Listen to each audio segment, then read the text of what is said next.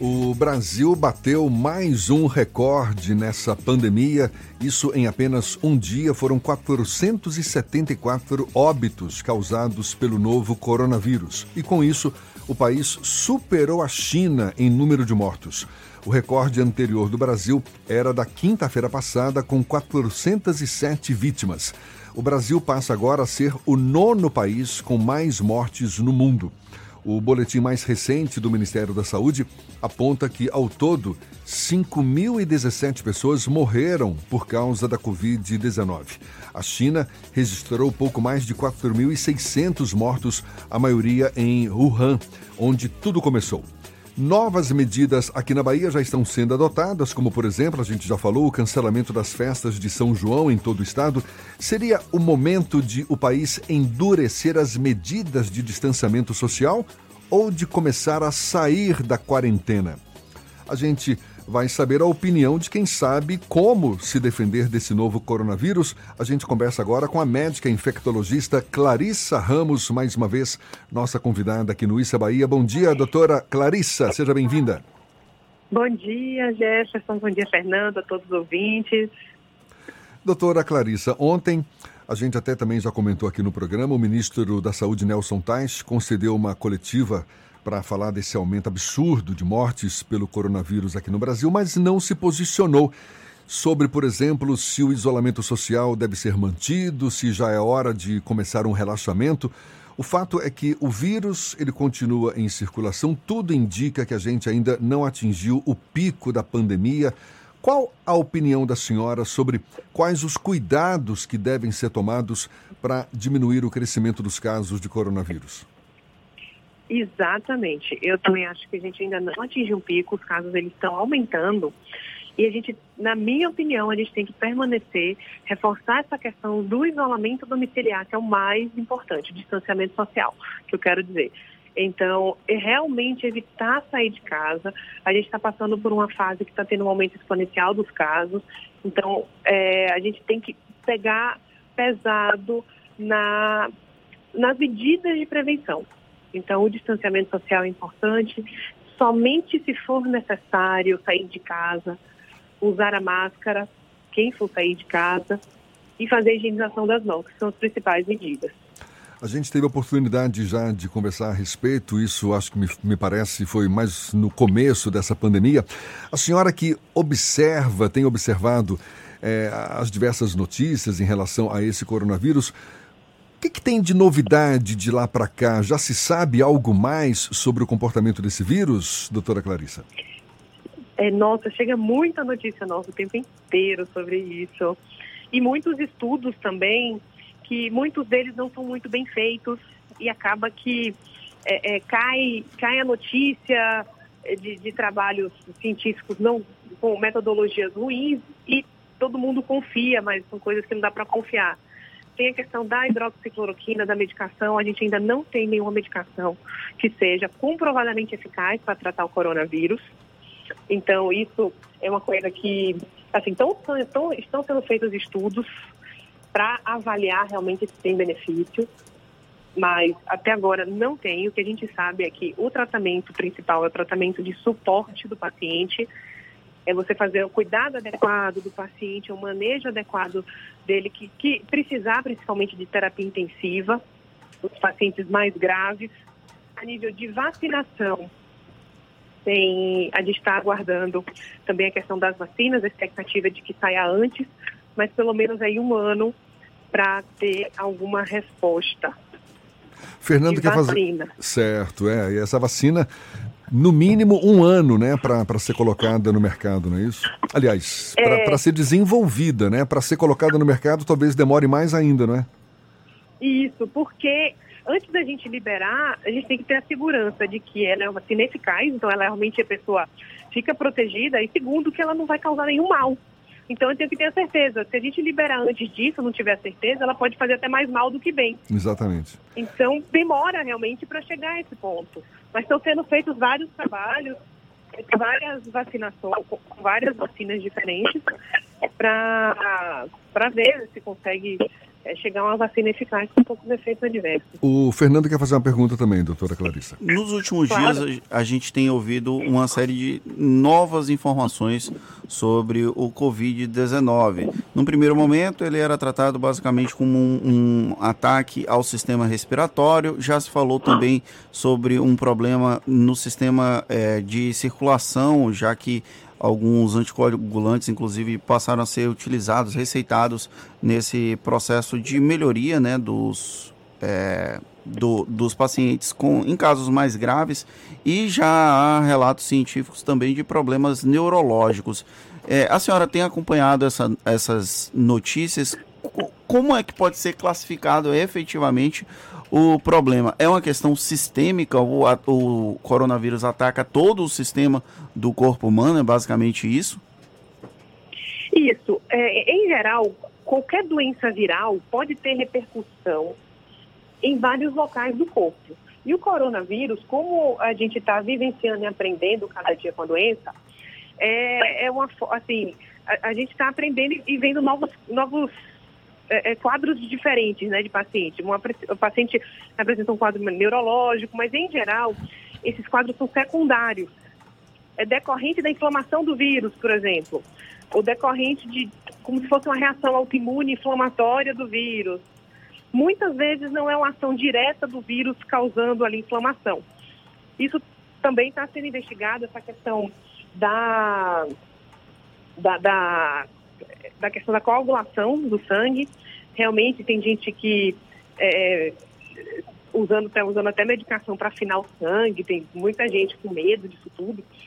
Mas até agora também a gente não sabe se realmente isso é eficaz, se tem benefício. Porque uma coisa é a gente saber que existe uma plausibilidade biológica. O que, que é isso? é, você saber que essa medicação afina o sangue, por exemplo, e que é, o coronavírus ele faz coágulo. Então, se eu der uma, uma medicação que afina, tem, tem plausibilidade. Só que realmente no ser humano, se eu fizer esse tratamento, o paciente vai ter algum benefício com isso, porque muitas vezes ele é plausível, mas não faz diferença nenhuma no ser vivo. E a gente não vai sair por aí fazendo isso em todo mundo, porque tem efeito colateral se ficar anticoagulando, que é afinar o sangue de todo mundo. A pessoa pode sangrar, pode ter AVC, pode sangrar em qualquer lugar do corpo. Quando sangra na cabeça, aí tem um AVC hemorrágico. Então, tem, tem efeitos colaterais disso tudo. E isso tem que ser colocado na balança quando é indicado qualquer tratamento para o coronavírus. Doutora Clarissa, a gente ao longo da, assim, vendo a, a, evolução dessa epidemia, muitas ideias foram colocadas por terra, não é? Como, por exemplo, de que esse coronavírus tinha como alvo principal os idosos, a gente já vê que não só os idosos são acometidos por essa doença, mas também pessoas mais jovens. Agora, o que, que ainda continua valendo? Ah, eu, eu, esses dias eu assisti um vídeo em que um virologista ele falava: olha, o, o segredo para você não pegar o coronavírus é manter a sua imunidade fortalecida ou seja, com uma boa alimentação, é, alimentos naturais, uma atividade que seja saudável, atividade física, banhos de sol também para aumentar a vitamina D no, no, no corpo, enfim. Ele lá listando uma série de recomendações para manter a imunidade da pessoa fortalecida. A senhora acha que isso basta, por exemplo, para de fato não não não para a gente diminuir o risco de pegar esse vírus? Oh, isso tudo faz parte dos bons hábitos de, de uma vida saudável.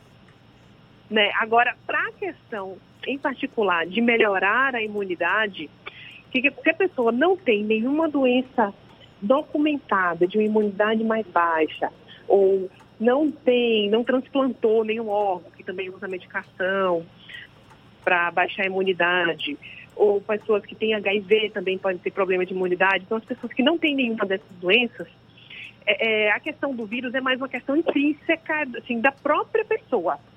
Então, por mais que a gente fale, vou tentar melhorar a imunidade, é o corpo de cada um que vai reagir à infecção.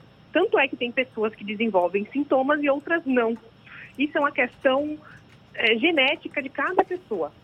Então, eu não tenho como saber se realmente é, é por que uma pessoa desenvolve outra não, isso é questão de cada um, de cada organismo, de como ele reage à infecção, e não só o coronavírus, a todas as outras infecções. Até Tem porque que desenvolve sintoma para um, para outra não desenvolve. já foi relatado Então- casos de pessoas saudáveis, né, pessoas atletas também tal, que pegaram esse vírus e acabaram desenvolvendo a doença também, né? Ou seja, não, não tem aquela regra definida, não é? Esse é o caso que Não. vai dar certo, esse é o caso que não vai dar certo. Exato, então depende de cada organismo. Inclusive, é, é, o que, que a gente fala é que o coronavírus, além dele causar doença, ele causa o que a gente chama de uma tempestade de citocinas. E o que, que é isso? É quando o corpo, é, abrindo aspas, como se ele tivesse uma imunidade tão potente, o corpo ataca o vírus com uma potência tão grande que acaba que lesiona o pulmão. Eu posso dizer mais ou menos isso. Então, quando a gente fala isso, ah, eu quero ter uma imunidade boa, isso é muito relativo. Que muitas vezes uma imunidade muito forte, ela também faz mal. Então, tem que ter um balanço. Como assim uma imunidade muito forte também faz mal? Um exemplo, porque quando a gente tem, é, é, é, exemplo esse mesmo caso do coronavírus, se a gente tem uma imunidade que ela vai para cima do vírus, para cima da doença com muita força, ele, o nosso corpo produz é, é, tanta, é, tantas proteínas, é, tanta inflamação, porque inflamação nada mais é que uma resposta da imunidade, e essa inflamação faz mal. Um exemplo que a gente tem, que eu posso citar para ficar mais fácil, é que a doença autoimune. O que, que é isso? É o corpo produzindo anticorpo, é uma imunidade muito potente. Só que essa imunidade tão potente está tá causando doença na pessoa.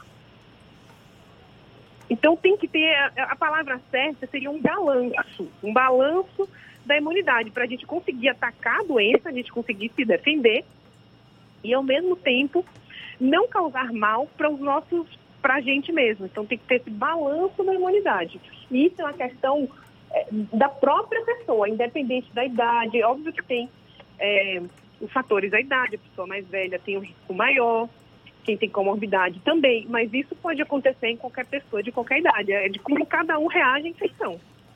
Doutora Clarissa, a senhora que está no dia a dia das, das pessoas que estão lidando com a Covid-19 aqui em Salvador, qual é o quadro que a senhora tem visto dos pacientes? É, a situação é assustadora, como a gente tem visto nos relatos da comunidade internacional e alguns lugares aqui do Brasil?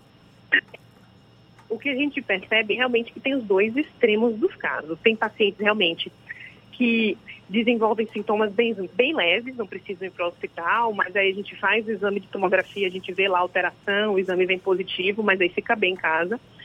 E o que eu vejo realmente são as pessoas mais com comorbidades. Realmente são pessoas que já têm, um, um por exemplo, já têm um câncer, são pessoas que, idosos que já têm Alzheimer, já são acamados. Aí a doença é, já chega mais grave nesses pacientes, que também eles já estão mais comprometidos de outras, outras doenças previamente. Então, nesses casos, a gente vê. É, nos hospitais privados, a situação está mais controlada. Nos hospitais públicos, a depender do hospital também, tem, tem os que já estão mais tem uma situação mais controlada, mas aqui na, na, em Salvador a gente tem os hospitais referência, os casos suspeitos confirmados também vão todos. Né? Os outros hospitais que não são nenhum desses de referência, como o Couto Maia ou o Ernesto, é, se alguém recebeu algum caso suspeito, encaminha para esses hospitais, para a gente também ter o cuidado de manter atendimento dos outros serviços e sem contaminar ninguém. Os outros pacientes que também estão precisando de atendimento. Então, realmente o que eu vejo é, é, mais esse perfil de pacientes mais graves, mas também mais idosos, com comorbidades importantes.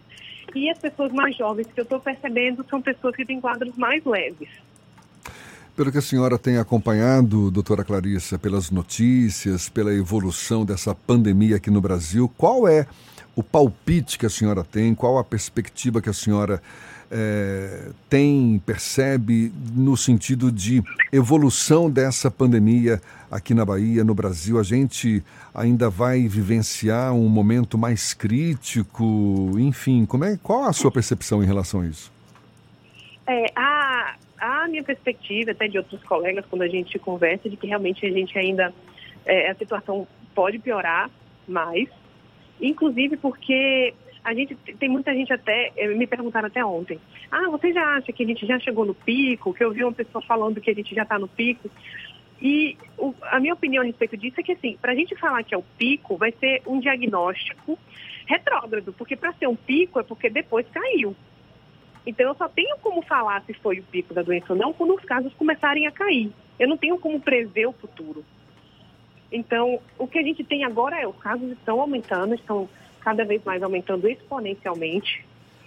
Possa ser que continue a depender das medidas tomadas de prevenção e de precaução. E há a possibilidade, sim, de, de, da situação piorar. Então, é agora que a gente, na minha opinião, tem que reforçar as medidas uhum. de, de prevenção da doença. Certo. A senhora acredita que as medidas, a gente aqui na, em Salvador e na Bahia, começamos as medidas restritivas lá na metade do mês de março. A gente está indo quase para os 45 dias dessas medidas restritivas. A senhora acredita que essas medidas, de alguma forma, adiaram o problema aqui na Bahia? É, o que, que eu acho também? Essas medidas, elas foram importantes para a gente reduzir atrasar um pouco esse pico, realmente. Mas aí a gente achata o pico, poderia ser muito pior, mas também a gente atrasa, porque a gente está reduzindo a transmissão da doença. Então, é, menos pessoas vão ficando doentes ao mesmo tempo, mas de qualquer forma isso vai sendo atrasado. Então a gente prolonga o tempo é, de, de exposição, de circulação do vírus que a gente precisa que tenha é, uma população, um percentual da população já imune para a gente conseguir ter com que o vírus pare de circular. Então, isso ainda pode demorar para chegar. Agora, essas pessoas imunes também, me parece, ainda não há uma confirmação científica, não é? De que quem, quem já passou por essa experiência não pode passar de novo. É, exato. É o que a gente sabe também até agora é que é, não tem uma confirmação também de que a doença é reativa. Mas, a princípio, quem já pegou e o vírus, é, é ele pode ficar lá até fazer, é, em alguns casos ele fica um pouco, os exames ficam, podem ficar até positivos depois da doença, mas muitas vezes a gente, é, esse vírus ele não está causando sintomas, tanto é que a pessoa vê o exame positivo, vê o exame está detectável com o vírus, mas a pessoa não tem sintoma. Isso com o tempo é, é, pode né, e desaparece, mas é, a princípio a gente pode falar que quem já pegou até o momento, que a gente sabe que, que tem o quê? Quatro meses de pandemia, uhum. até o momento, quem pegou não pega de novo. Menos Apesar mal, de ter né? os relatos, tem esses relatos de, ah, de que reativou. Só que aí tem muita. A gente não tem como realmente confirmar que foi uma reativação do vírus. Primeiro que existem resultados errados de exames, ou então o, o exame vem positivo, mas detecta o material genético, vivo ou morto. Então eu posso ter um vírus morto, mas com material genético lá. Não está causando certo. doença, pode ser um outro que foi lá e causou doença.